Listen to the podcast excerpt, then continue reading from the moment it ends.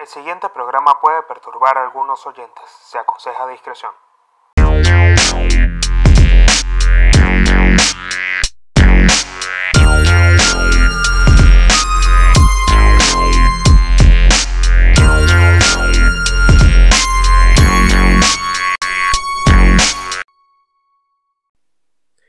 Bienvenidos una vez más a otro episodio de Código de Honor con el Pablino. Este, en este momento, bueno, ya me siento, como siempre, muy contento de comenzar a grabar otro episodio, de, de comenzar a hacer lo que me gusta. Y les comento que estoy en este momento, primero grabando con otra energía. Comenzar a grabar con otra energía para mí es como algo nuevo. ¿En qué sentido lo digo? Porque estoy grabando un domingo en la mañana. Los domingos eh, muchos acostumbran a dormir hasta tarde, a mí me gustaría dormir todos los días hasta muy tarde, pero realmente no puedo. O sea, yo tengo, yo creo que es una cuestión de hábitos, de que desde hace mucho tiempo yo me levanto muy temprano y creo que es por la costumbre de que mi mamá nos levantaba en el colegio muy temprano para nosotros ir a, a clases, a estudiar. Y eso de levantarme a mí temprano, pues ya es una cuestión de que tengo ya muchos años haciéndolo y, no me cuesta. No me cuesta y algunas veces me gustaría dormir hasta más tarde. Y quizás por ahí cuando yo estoy con mi novia, que mi novia quiere dormir hasta más tarde, yo por ahí me despierto siempre mucho más temprano. Y, y me pongo a hacer más cosas. Por ahí puedo llegar a hacer más bulla. Eso puede llegar a ser un problema. Pero bueno, nada, eh, decidí levantarme hoy, domingo en la mañana, prepararme un buen café. Decidí comprar un café muy bueno para comenzar a grabar este episodio. Un café brasilero, de esos que se vendían en Venezuela, porque todavía se siguen vendiendo. Acá en Argentina es un poco más difícil conseguirlo. Pero hay marcas que lo venden y de verdad que, compré uno brasilero muy bueno para este episodio. Eh, por eso comienzo ya como a dar esta breve introducción de, cómo me siento y cuál es mi energía para comenzar a grabar, porque eso también determina mucho la fuerza del episodio el impacto que va a tener eh, en ustedes. Recuerden que es muy importante hacer las cosas con la energía correcta. Eh, por lo menos si uno va a entrenar, yo siempre propongo, a mí me gusta entrenar eh, sintiéndome competitivo.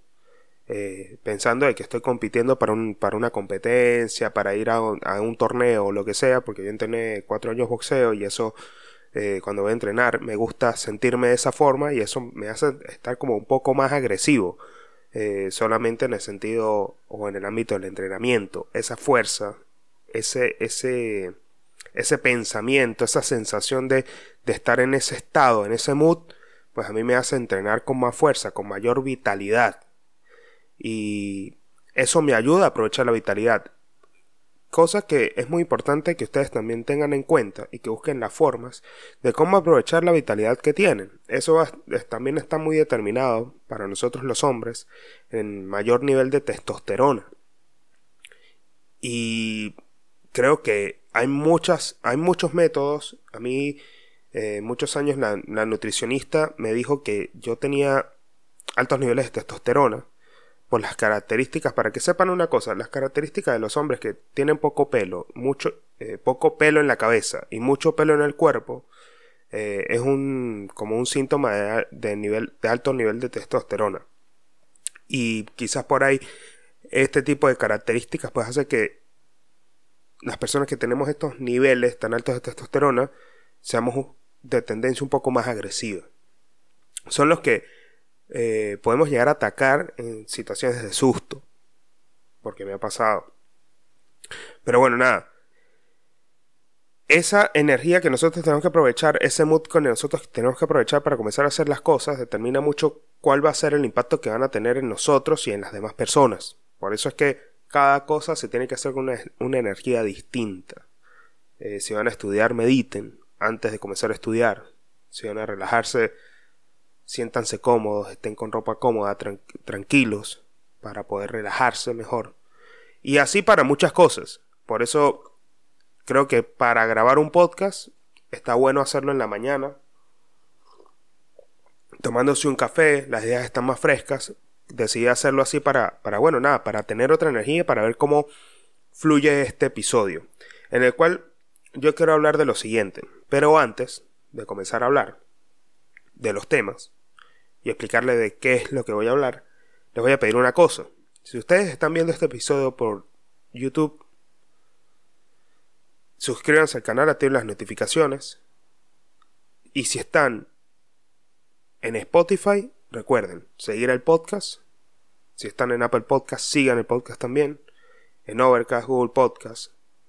Sigan el podcast en las plataformas donde estén viendo o escuchando el episodio. Porque para mí es muy importante comenzar a ver quién está escuchando, de dónde viene, medir un poco qué público está escuchando el podcast. Ya tengo conocimiento de quiénes son las personas o los principales que están todo el tiempo escuchando cada vez que yo saco un episodio están ahí.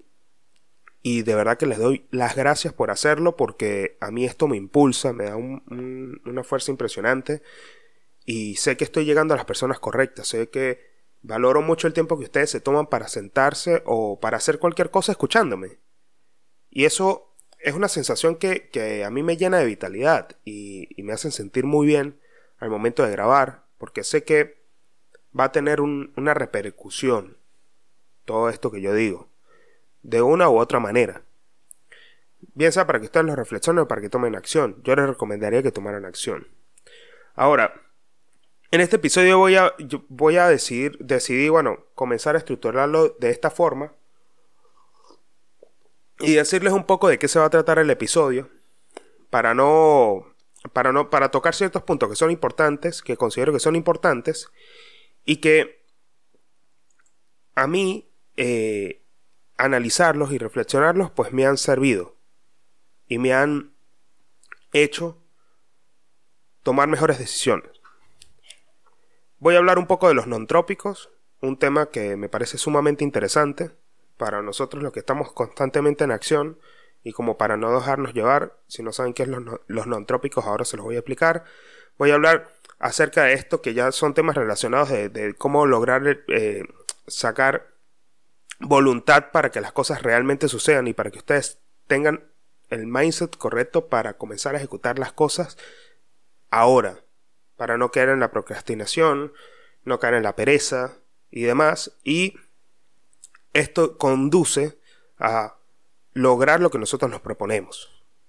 Además de eso, voy a hablar del poder de la organización, tanto bien sea como grupo de personas, como el poder de la organización personal. Y esto nos conduce, finalmente, al último tema del, pod, del episodio, de la diferencia entre el, liderazgo, el verdadero liderazgo y las personas que son, están llenas de ambición desmedida que las conduce a tener un liderazgo negativo, por lo cual eso las lleva a la ruina o al fracaso. Ahora, con el tema de los nontrópicos, yo les quería comentar que esta semana estuve leyendo. Cuando yo me meto en TikTok, yo ahorita estoy subiendo videos a TikTok y el mundo de TikTok, pues, es un mundo bastante complejo porque ya hay una cantidad de videos y, y una cantidad de millones de reproducciones que no sabría decirles a ustedes cuánto sería el tiempo o cuánto es la cantidad de videos que hay por segundo en TikTok. Tiene que ser un montón. Pero principalmente el tema de TikTok es cuando uno se mete, vieron que el algoritmo les va adecuando los videos a ustedes según sus gustos, según los likes, según las personas que ustedes se pasan viendo en TikTok, los videos están, o sea, yo estuve estudiando un poco el tema de TikTok y es que cuando tú ves un video, el tiempo total de la reproducción que tú viste de ese video, y si no lo pasaste, no seguiste scrolleando hacia arriba, es el tiempo que va a tener esa persona para que el video que tú viste le llegue a más personas. Perdón. Entonces, si tú le das like, si tú compartes y comentas ese video, ese video va a llegar a, a más personas. Es decir, si por lo menos el alcance es así, primero el, video se le publica a mil personas. Si esas personas comentan, comparten, interactúan con el video, el video se va a pasar, a ser mostrado a cinco mil personas. Si vuelve a suceder lo mismo y más del 50% de las personas em, interactúan con ese video, el video ya va a pasar a 10.000. Y así a 15.000, a 100.000, a 500.000, a un millón. Son los videos que se vuelven virales, son los videos que se vuelven challenge, challenge en TikTok. Y todo este tema eh, a mí me llevó a un video de una persona que estaba recomendando un non trópico. Un non trópico es, digamos, una vitamina o un potenciador cerebral que ayuda a que nosotros nos mantengamos más concentrados, que nos ayuda a tener este, un estado de calma como más sereno, más profundo, y eso nos lleva a que las tareas que nosotros ejecutamos en el momento, pues tengamos un nivel mayor de concentración al que habitualmente no tenemos, y eso nos hace que la tarea, pues nosotros la hagamos con un nivel o, o enfoquemos toda nuestra fuerza cerebral o la mayoría de nuestra fuerza cerebral de la concentración para poder ejecutar esa tarea y por ende los resultados sean mejores. O sea, es una, es una vitamina natural que eleva el nivel de concentración y el estado de calma, que son dos factores fundamentales que considero yo dos factores fundamentales para que las cosas que tú hagas los hagas bien, o sea, los hagas con un nivel de conciencia bastante pro que te ayude a que tengas una, o sea, puedas medir si cometes un error en ejecutando esa tarea, puedes medir el error, saber de dónde proviene y poder mejorarlo en el momento y seguir mejorando esa tarea.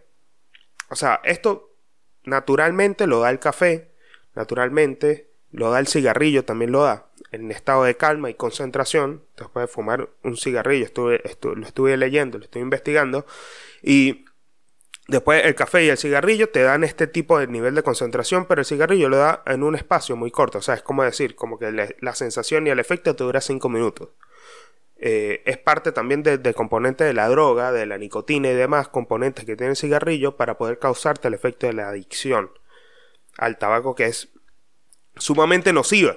Yo fumo de vez en cuando, no fumo siempre. Pero sí, o sea, es una droga bastante nociva, es una droga que, considero que es una de las peores, en el sentido de, de que es muy adictiva, o sea, de las drogas legales, muy adictiva, que en el corto plazo y mediano plazo te vuelve mierda eh, en el aspecto físico. Y en la medida de lo posible hay que, o sea, yo quiero en la medida de lo posible ya eliminarla de mi vida por completo dentro de unos años, o sea, ya estar a pronto a tener hijos y ya no fumar más para que no poder dejar en mi legado, no poder dejar en mis hijos ese vicio que a mí me parece bastante nocivo. Aunque sea también muy difícil de eliminarlo. Claro está. Pero este, estos non-trópicos son potenciadores cerebrales. Entonces, ¿qué pasa?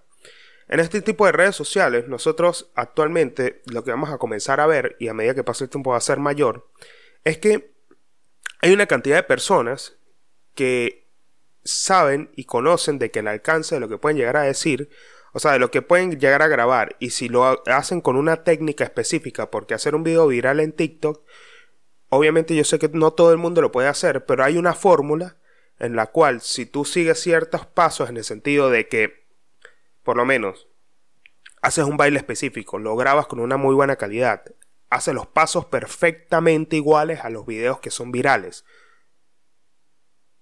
Te vistes bien, tienes una cara bonita, un cuerpo bonito, lo que sea, y utilizas los hashtags correctos y subes el video en TikTok teniendo estas características, es muy probable que tu video pueda llegar a hacerse viral. Es muy probable, hay un, porcentaje muy grande de que eso suceda. Entonces, al seguir ciertas fórmulas para los videos más virales, teniendo en cuenta que el que yo vi fue uno de ellos, me di cuenta que el poder que de lo que está diciendo esta persona podía tener un impacto muy grande en las personas que fuesen ingenuas, en las personas que se dejasen llevar. Y yo al principio yo dije, ¿qué será esto de los non-trópicos? ¿Qué será esto? O sea, ya, obviamente lo había escuchado en algún momento, pero me puse a investigar un poco más. Y me di cuenta que, son potenciadores cerebrales que hacen la simulación del efecto de la película esta Sin Límites, que es una película que, a mí me gustó mucho, es una película bastante buena, que es con Bradley Cooper, que es el que se toma el potenciador de, de, la, de, la, de la pastillita esta NZT y él se vuelve una persona súper inteligente que llega al... O sea, ya me imagino que la habrán visto, pero les comento que, al final eh, él como que se intenta postular a presidente y todo. O sea, ella es una persona que pasó de ser un fracasado a llegar a, a, postularse a presidente sabiendo una cantidad de idiomas porque pudo utilizar una muy buena parte de su cerebro. Entonces la pastillita esta NZT es un non trópico que potencia la capacidad cerebral, pero la película lo elevan al mil por ciento para que la persona se vuelva súper inteligente por encima de cualquier promedio. Entonces, al momento de que él ya se da cuenta de que muchas personas del círculo de, los círculos de poder que controlan la sociedad norteamericana utilizan la misma pastilla y que todos después de al dejarla por un efecto de abstinencia van muriendo, pues él se da cuenta que, que busca la fórmula para poder suprimir la pastilla y no utilizarla más. Entonces, esta película yo creo que causó una ola de, de, este tipo de personas que tratan ahora de venderte pastillas para potenciar la capacidad cerebral. Y en las investigaciones, o investigando lo que yo hice, no hay fórmula o no hay forma para poder hacerlo a nivel de la película. Obviamente que sería en este momento una fantasía. Pero esta persona te la vendía en TikTok como esta pastilla de la NZT me di cuenta que había muchos comentarios de personas preguntándole, muchos hombres preguntando esto, y a mí me llamó mucho la atención de que esto pasara. Porque, primero, de que si ustedes son personas que, que, leen bastante, que investigan, que no creen mucho en las cosas, que, o, no creen en el 80% de las cosas que ven en Internet, se van a dar cuenta de que teniendo eh, que muchas cosas pueden llegar a, a ser fake news y muchas cosas pueden llevar a las personas a creer en cosas que realmente no existen y solamente están ahí para sacarles dinero, solamente están ahí para engancharlas y meterles publicidad y venderles cosas.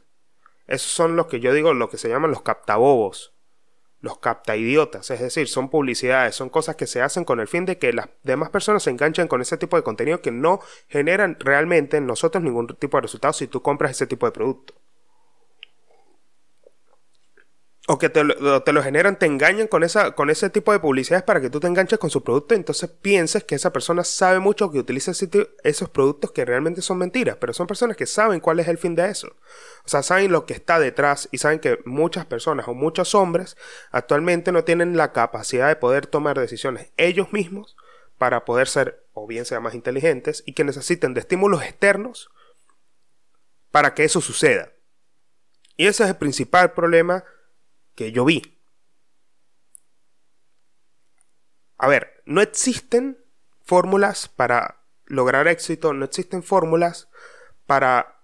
O sea, no existen secretos para lograr el éxito, no existen secretos para poder ser más inteligente, para poder aplicar mayor las cosas que tú lees, no existen secretos para potenciar tu cerebro en sí. O sea, es decir, nosotros mismos tenemos la solución para todas las cosas y eso es una, eso es una, cosa que se aprende en, psicología. Yo hice un diplomado de ciencias forenses y criminalística vi una parte de psicología y entendí de que no existen fórmulas más que las que nosotros podemos tener en nuestros, nuestro propio cerebro, en nuestro propio cuerpo, para solucionar los problemas mentales de nosotros mismos.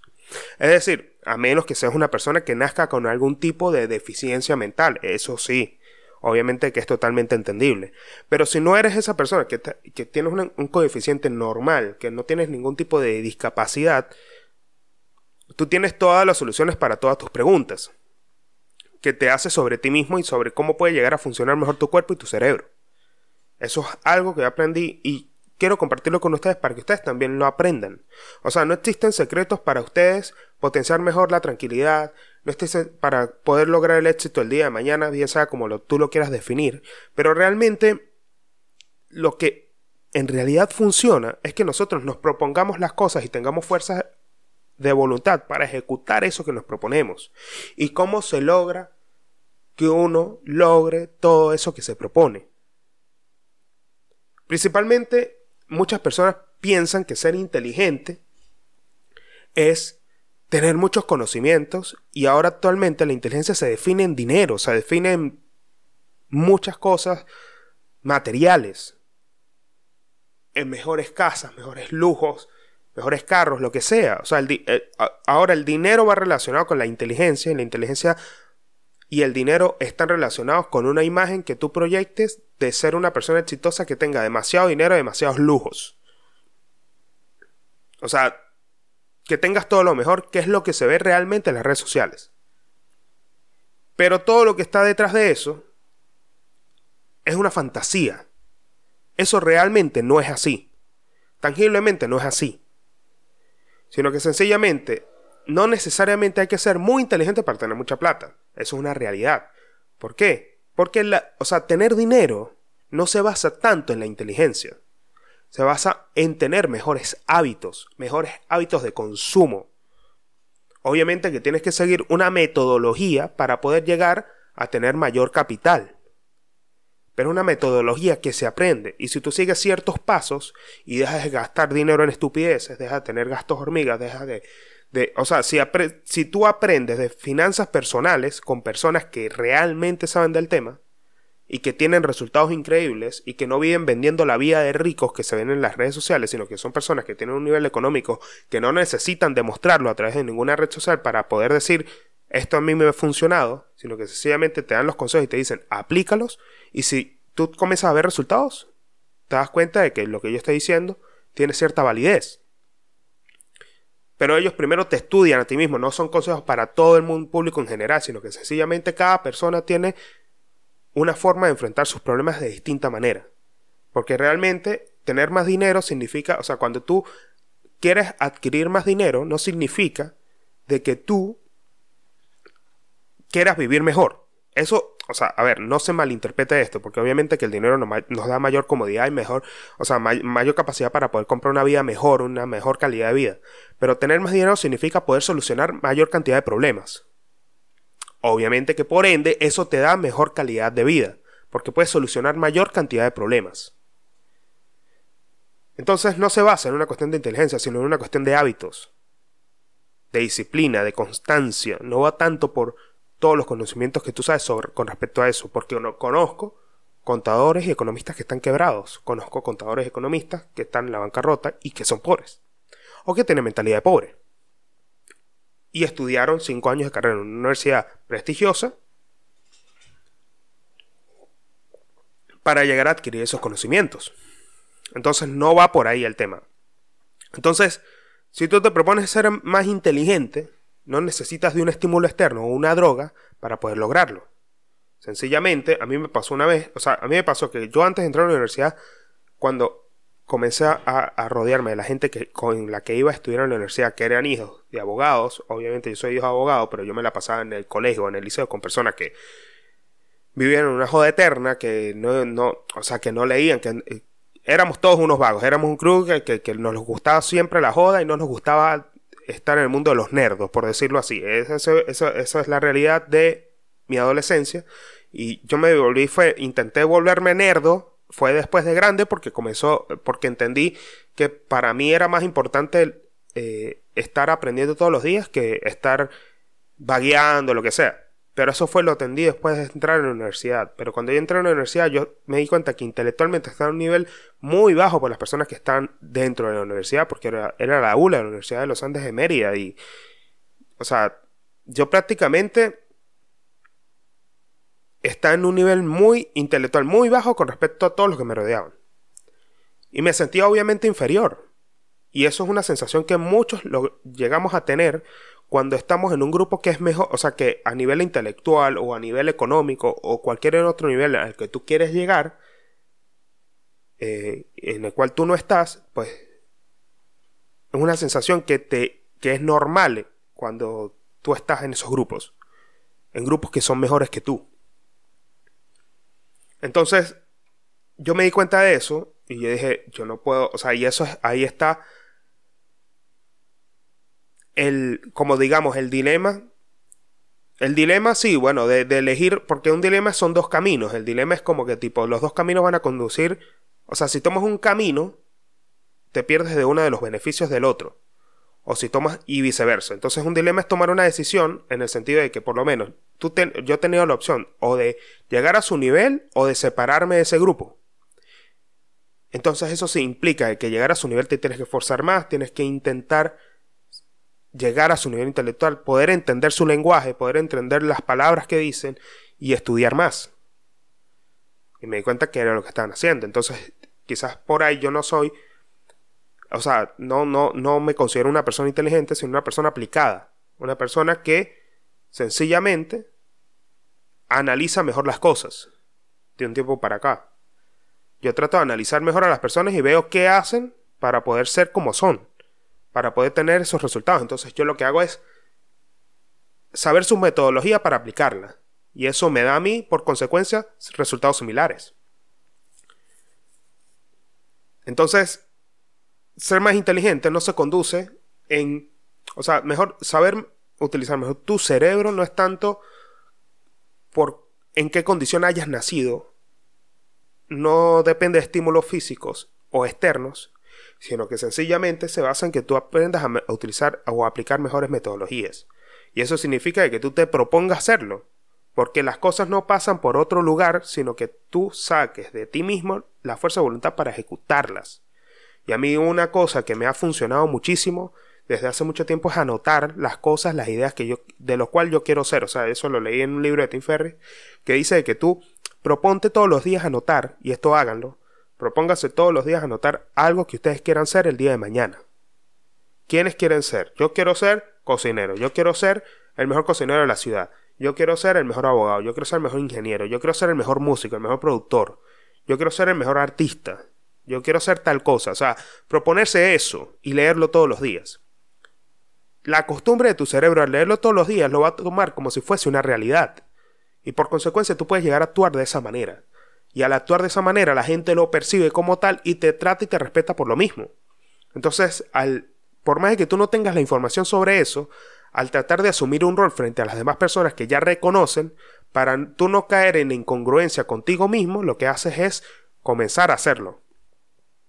Comenzar a de esa manera, investigar, estudiar, aprender sobre eso hasta que las personas, hasta que tú te des cuenta que ya es parte de tu realidad. Y eso se conduce a que si tú te propones en ser rico el día de mañana, sigas una metodología, pero tengas muy claros tus objetivos, es decir, muy claro la definición de cada cosa que quieres lograr.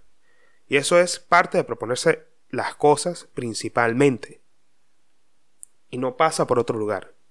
No pasa ni por un non trópico, no pasa ni porque te van a vender una pastillita el día de mañana, y no te dejes caer por ingenuidad, porque es parte, o sea, parte del mundo es, está el vivo y está el que se deja joder. Todos los días, yo me acuerdo, hay un dicho muy popular de donde yo vengo, o será de Venezuela, no sé dónde carajo, pero en Mérida decían mucho, todos los días sale un huevón a la calle y el que lo agarres de él. Es decir, si tú sales, o sea, todo, todo el tiempo va a existir alguien que está intentando estafar a otra persona y otra persona que se está intentando dejar estafar. O sea, es como un juego del gato y el ratón. Como la película del, Tigre Blanco que, que hice un, un, video de Río en estos días por, por, por, Instagram para que vayan a verlo, donde recomiendo la película. Es una película que no será de emprendimiento, porque no se las voy a spoilear para que vayan a verla, pero es una película que deja muy buena enseñanza con respecto a los lobos y los cazadores. El tigre y la presa. Así, tal cual. Y el mundo es eso. Entonces, no te dejes engañar por cosas que realmente no te van a dar más un resultado que el que tú puedes sacar de ti mismo para ejecutar las cosas que quieres. No caigas en esas trampas. trampas que toda la vida han existido y no van a dejar de existir. Que en el futuro va a ser más fácil engañarnos por la cantidad de tecnología o por las personas que puedan comprar la tecnología necesaria para hacer que las cosas que digan suenen con más veracidad y con más realidad. Mostrándonos a través de videos, de imágenes, cosas que puedan llegar a crear eso mismo para que se dé como una prueba en el momento que estés viendo de que eso es real. Entonces, hay que tomar eso en cuenta para poder no caer en las trampas de la mediocridad y enriquecer a otras personas que están ahí para engañarnos, sino que sencillamente apliquen las cosas que realmente funcionan. Y realmente funcionan es seguir una vía práctica que te lleve a tener mejores procesos y sistemas que te ayuden a ti a lograr las cosas que haces. Es decir, construir sistemas que te ayuden a lograr cosas que tú haces. Para mí construir un sistema es grabar todas las semanas un capítulo del podcast. Yo ya me acostumbro y para mí va a ser un hábito, es un sistema que yo mismo estoy creando. Y cuando ese sistema se mueva solo porque tenga más recursos, porque tenga más personas que me ayuden a construirlo, yo no me voy a tener que preocupar tanto. Y por ende voy a tener más tiempo. Y el tiempo también es éxito. Tener más tiempo libre es éxito. Para mí. Porque si tienes tiempo libre significa que el dinero está bien. No tienes que estar matándote por el dinero. Y tienes más tiempo para poder hacer lo que te guste. Entonces más tiempo libre para mí, que es una de las cosas más valiosas, es tener realmente éxito. Y hacer lo que te gusta, obviamente. Entonces, con eso concluye el tema de proponerse las cosas y todo esto de los nontrópicos y, y, tener fuerza de voluntad para, realizar, que eran los primeros temas del podcast. Este capítulo va a ser un poco más extenso. Y segundo, de que yo les quería comentar una cosa antes de pasar a la parte del, poder de la organización y el liderazgo, ¿no? Cuando uno habla del poder de, la organización, a mí me parece que o sea, el poder de la organización sucede. Ah, o sea, cuando uno está organizado, la organización como tal es algo muy interesante que yo en estos días acabo de leer. En el libro de Modeos que yo acabo de leer eh, en estos días, hay una frase que a mí me llamó mucho la atención que se las quería compartir a ustedes. Y es, es que. Déjenme buscar acá. Mire, hoy en día los humanos dominan completamente el planeta no porque el individuo humano sea mucho más inteligente y tenga los dedos más ágiles que un chimpancé o un lobo, sino porque Homo sapiens es la única especie en la Tierra capaz de cooperar de manera flexible en gran número. Es evidente que la inteligencia y la elaboración de útiles fueron asimismo muy importantes, pero si los humanos no hubieran aprendido a cooperar de manera flexible en gran número, nuestro astuto cerebro y nuestras manos hábiles todavía estarían fisionando pedernales en lugar de átomos de uranio. Esta, esta frase a mí me, de verdad que me explotó la cabeza. Por eso me gusta leer de este tipo de temas así ya mucho como mucho más profundos sobre la sociología y demás y la antropología para entender un poco cómo funciona la psique del hombre, del ser humano obviamente. Y esto a mí me marcó porque yo digo, o sea, toda mi vida he tomado en cuenta que la organización para mí es algo muy importante porque lo aprendí de la mafia, de los códigos de la mafia. Pero me di cuenta que esto traspasa muchos niveles que nosotros tenemos que utilizar para poder llegar a crecer.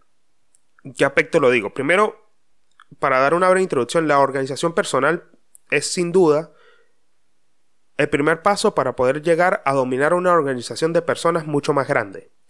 ¿En qué aspecto lo digo? Si tú, eh, para hacerlo de manera más pragmática, si tú no eres una persona organizada, difícilmente puedes atraer personas a tu vida que sean organizadas de la misma manera. Y ser una persona que es organizada con su ambiente y con su entorno significa o demuestra mucho o da mucho de qué hablar de que es una persona que tiene organizados sus pensamientos. Es decir, cuando tú llegas a una casa que está vuelta a mierda, a un lugar que está vuelto a mierda, una oficina de trabajo o un lugar de trabajo que está hecho mierda, significa que la persona tiene desordenados sus pensamientos, tiene desordenado su vida porque esa forma en la que se mueve y se, organiza es parte de sus pensamientos. Entonces, si tú quieres mejorar tus pensamientos en, este, en el sentido de tener claridad mental, tener claridad al momento de tomar o concentrarte a trabajar o tomar decisiones, organiza el espacio donde te desenvuelves, organiza tu casa, comienza por tu casa, por, por tu espacio íntimo, organiza tus cosas, que sea un hábito para ti todos los días organizar algo, que no tengas tiempo para hacerlo, una vez a la semana lo puedes hacer. Si no te la pasas todo el tiempo en tu casa, pues me iba a pasar. Yo no me pasaba todo el tiempo en mi casa, me la pasaba trabajando, pero yo organizaba mi entorno y cuando llegaba una vez a la semana volvía a hacer. Y así iba construyendo ese hábito. Entonces eso demuestra mucho de las personas que pueden llegar a tomar la decisión de organizar a más personas, que ahí es por donde se conduce el verdadero liderazgo. Entonces nos damos cuenta de que cuando tú ya te vuelves una persona organizada, que logras disciplina para organizarte y que te conocen por ser una persona de ese estilo de organización, de, saber administrar absolutamente todo, porque la organización, más allá de, organizar tu espacio, ya comienza en los ámbitos personales de trabajo en comenzar a incluirse en mejores sistemas, en mejores, eh, eh, mejor administración de tu dinero, de tu tiempo y demás, que también demuestra organización. Entonces, al poder organizar mejor tus ideas, ser una persona que escribe, ser una persona que entrena, ser una persona que haga lo que sea lo que, quiera hacer, que sea administrar su tiempo y organizarse mejor, las personas lo van a conocer y lo van a respetar como eso. Y tomando en cuenta esto que acabo de leer del libro eh, Homodeus de Yuval Noah Harari, me doy cuenta de que nosotros podemos ser muy inteligentes, podemos ser muy exitosos o lo que sea, pero nunca vamos a poder lograr ese, a un éxito mayor o, traspasar los niveles regulares de éxito si nosotros no nos organizamos. Si nosotros no logramos crear una organización. Y para mí, el tema de organización, o sea, la organización para mí es muy importante, pero las organizaciones de personas es mucho más importante y es parte de mi, es parte de mi misión de vida. Crear una organización. Entonces, puede ser, o sea, puede ser lo que tú quieras, pero nunca vas a poder lograrlo solo. Eso es una ley que uno tiene que tomar en cuenta. O sea, es decir, siempre necesita de una persona que también te ayude. De una o dos personas. Después conseguirás un equipo. Pero las personas que primer, principalmente a ti te rodeen que te ayuden a crecer tienen que ser personas de tu mera confianza. Puede ser tu pareja, puede ser tus mejores amigos, si estás solo, puede ser algún familiar, pero que, que entienda tu visión y que entienda hacia dónde tú quieres llegar. Y que te comparta contigo los mismos valores sobre o con respecto a la organización. Cuando tú te organizas y logras que eso suceda, vas a poder crear o conectar con mayores personas que estén en la misma sintonía que tú. Entonces, nos demos cuenta que a lo largo de la humanidad, a lo largo del tiempo, a lo largo de, todo lo que ha sucedido a la historia de la humanidad hasta el punto donde, donde nos encontramos, sin duda la organización fue algo que permitió que las sociedades y la humanidad hubiese llegado hasta este punto. Sin eso no hubiese podido pasar absolutamente nada. Entonces, es muy importante de que eso lo tengamos en cuenta. Y a mí me hizo pensar cuando estaba leyendo esto en la película del Padrino, me hizo pensar mucho esto de, de, la película del Padrino 2, que primero que es una de las películas que me... O sea, como ya lo había dicho anteriormente en un episodio del podcast, de que El Padrino 1 es una película demasiado buena, o sea, obviamente yo la he visto como 13 veces, 14 veces. El Padrino 2 sin duda es la mejor película del Padrino porque muestra la vida de Vito Corleone cuando está joven, es mucho más completa. La tercera película, pues, es más mainstream, es más hollywoodense, y por ahí quizás a lo que veníamos acostumbrados con respecto al Padrino, pues, para mí es una cagada. Hay muchas películas mainstream de ese estilo que son mejores que El Padrino 3. Pero El Padrino 1 y El Padrino 2 son mejores. El Padrino 2 cuando en el padrino, sí, en el padrino 2, cuando ya Michael eh, Corleone es el jefe de la familia Corleone, que está, me parece que está en Long Island, donde él va adquiriendo demasiado poder, o sea, ya es una, la, la familia Corleone pasa a ser una de las organizaciones de crimen organizado en los Estados Unidos con más poder en el país. Y son, o sea, Michael logra trascender las fronteras y llegar hasta Cuba, cuando comenzó el tema de comenzar desde la mafia a, meter, a meterse en Cuba, a crear casinos en Cuba y hoteles en Cuba antes de que llegara Fidel Castro, este Michael Corleone comienza a, a adquirir demasiado poder, demasiado poder, demasiado poder y comienza a estar en el ojo público. Entonces es más susceptible a ataques, es más susceptible a tener mayor cantidad de enemigos y deja de ser una persona que estaba bajo perfil como sucede en el Padrino 1, como lo era su padre Vito Corleone. Michael sucede que comienza a ser una persona mucho más visible, una figura pública.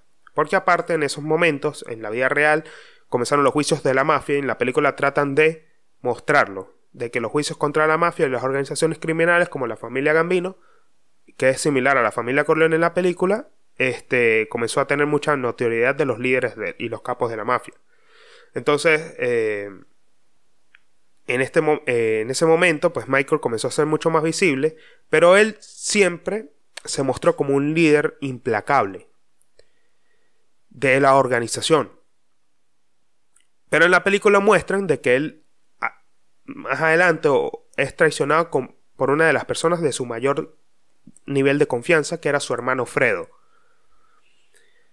Entonces, obviamente si no han visto El Padrino 2, pues ya ahí se las voy a spoilear y es una película demasiado vieja para que no la hayan visto, una de los clásicos del cine para que vayan a verla. Pero Michael termina matando a su hermano Fredo porque Fredo fue una persona que desde el principio no tuvo, no tuvo la capacidad de saber organizarse y lo consideran como una persona que había cometido muchos actos torpes dentro de la organización. Y Michael se mostró siempre como un líder implacable. Entonces, ¿qué quiero decir con esto? De que hay dos tipos, hay dos tipos de líderes para que vayan a ver la película. Está Michael y está Fredo.